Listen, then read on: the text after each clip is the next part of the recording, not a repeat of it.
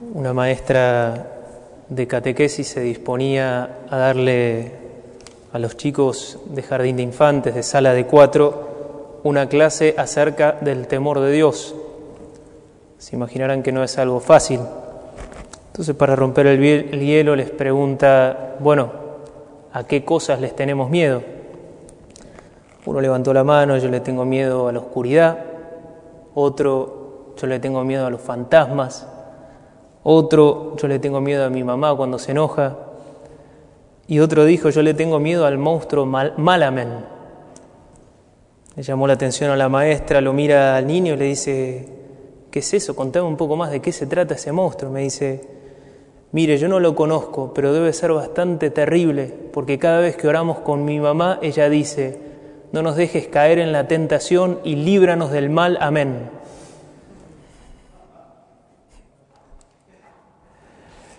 Hoy vamos a hablar del mismo tema que se proponía hablar esta maestra de catequesis, que si bien somos más grandes nosotros, tampoco es un tema tan fácil de abordar. Lo que sí podemos estar seguros es que no es un tema, los temores, solamente para niños, sino que nos toca en las distintas edades, en la totalidad de la vida. Y es directo el mensaje de Jesús en este Evangelio. Tres veces Jesús repite e insiste, no temas, no tengan miedo. Tres veces lo dice. Y en la palabra de Dios es uno de esos mensajes que más aparece a lo largo de toda la Biblia. Dicen que aparece 366 veces en la palabra de Dios, como para poder recibir un no temas por cada día del año. Y nos podemos preguntar si es posible esto. Sobre todo estamos viviendo un tiempo de mucha incertidumbre, donde sin duda están aflorando muchos temores por situaciones de riesgo a la vida, situaciones de dificultad también económica. Y nos podemos preguntar si es posible esta palabra de Jesús, si es también para nosotros hoy y qué significa en concreto. Lo primero que tenemos que decir que el miedo es algo natural al hombre. Es la reacción emotiva que se despierta ante un objeto peligroso o nocivo.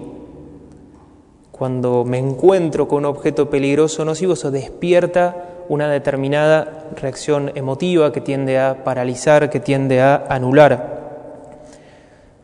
Puede ser injustificadamente, pero puede ser también justificadamente. Ante un peligro real, podemos imaginar un robo, una situación, surge el miedo.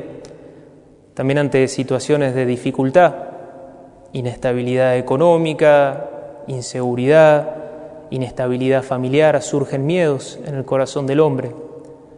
Y también los hay aquellos que están más arraigados en la naturaleza desordenada por el pecado, si se quiere, y que han aflorado, se han hecho aún más fuertes, arraigado con más fuerza a partir de heridas y dolores de la vida. Podemos pensar el miedo al rechazo, el miedo a no ser querido, el miedo a la soledad. O sea, hay miedos de todo tipo y también de toda profundidad. Y frente a esto la palabra de Dios es clara. Jesús dice, no temas, no tengas miedo. Entonces, ¿cuáles son los miedos y cuál es el aspecto de los miedos que Jesús especialmente del cual Él viene a liberarnos? Los miedos dañan cuando están cargados de una excesiva preocupación o pesimismo. Podemos decir, son como una sombra que de alguna manera a uno lo envuelve. Razón por lo cual uno empieza a ver solamente las cosas negativas. Ante, por ejemplo, una responsabilidad que siento que me excede, los jóvenes pueden pensar ante un examen, me envuelve el pensamiento negativo, no voy a poder, me va a ir mal, y todo se envuelve en ese pesimismo.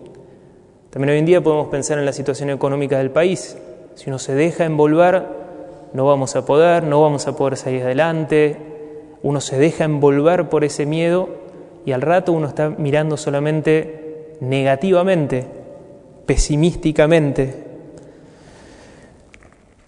Frente a esto, Jesús tiene de alguna manera el antídoto perfecto, porque el miedo siempre acota el horizonte y sobre todo excluye a aquel que es el más importante y aquel que es capaz de liberarnos y de introducir un factor distinto de bendición, de positividad, de esperanza, que es Dios mismo.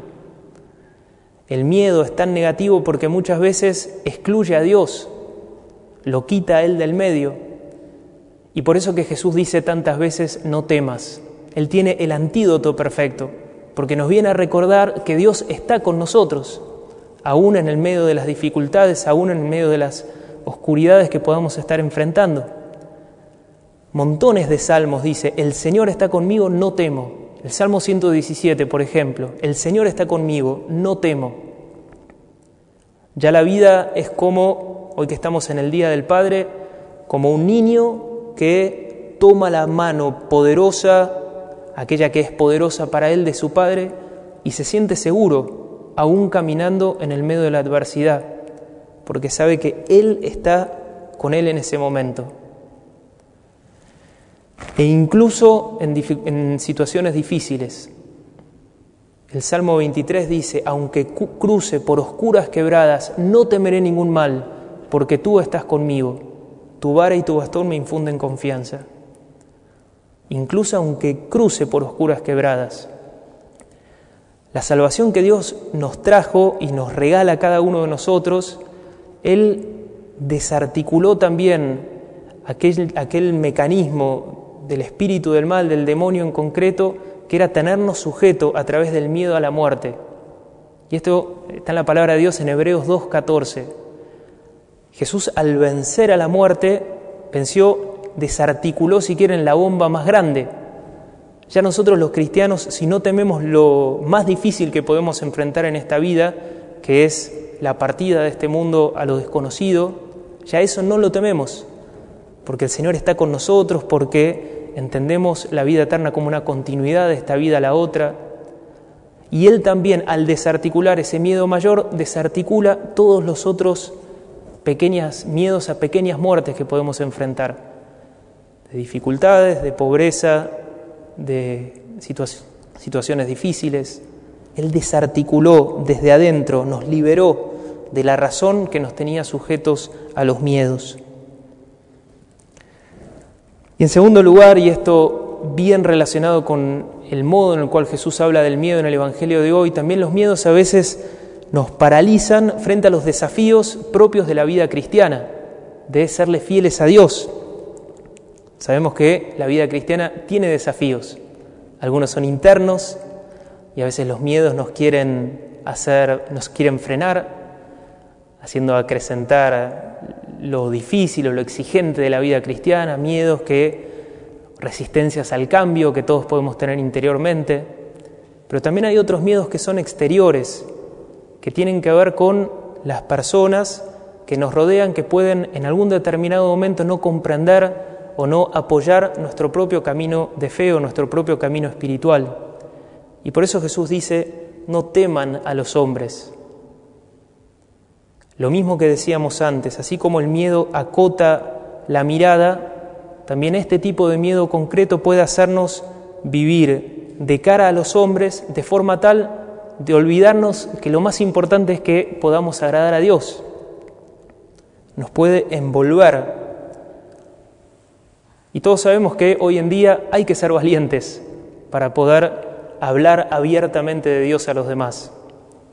Hay que ser valientes para poder defender mi fe o vivir mi fe en todos los ambientes en donde me muevo.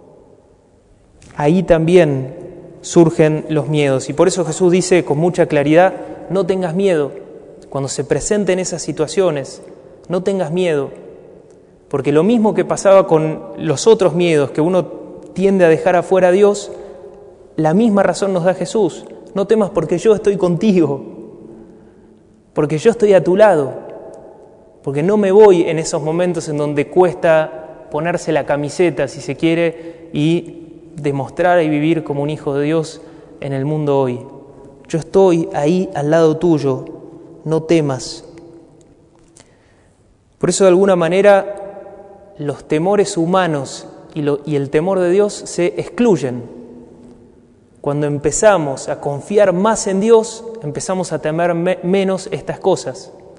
los miedos humanos disminuyen, porque crece nuestra percepción de que Él está conmigo.